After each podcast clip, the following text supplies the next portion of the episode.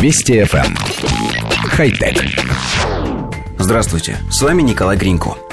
В эпоху тотального дефицита энергии человечество пытается найти альтернативные источники, от которых можно было бы питать, если не электромобили, то хотя бы смартфоны. В ход идут самые экзотические генераторы от дрожжевых до внутривенных – Всем известно статическое электричество, которое возникает, когда вы расчесываетесь, снимаете свитер или ходите по синтетическому ковру. Два различных материала неоднократно контактируют друг с другом, и один из них крадет электроны у другого, создавая электрический потенциал. Ученый Жонг Ли Вонг из Технологического университета Джорджии работает над проблемой использования этого эффекта уже достаточно давно. Его цель – создание дешевых, пригодных для вторичной переработки генераторов из широко доступных материалов. Основой трибоэлектрического генератора является обычная бумага для принтера. На ее поверхности с одной стороны приклеена тонкая алюминиевая фольга, а с другой – тефлоновая пленка.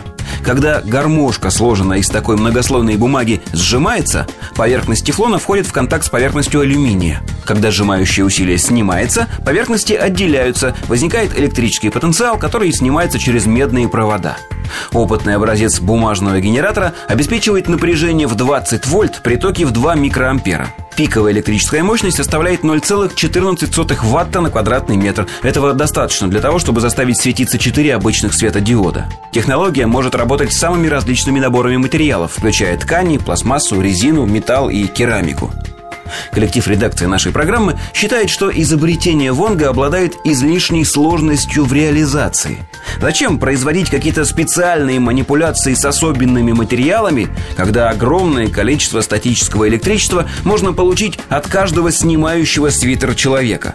Можно подключить провода к ковролину в госучреждении и освещать окрестные кварталы днем и ночью, особенно зимой.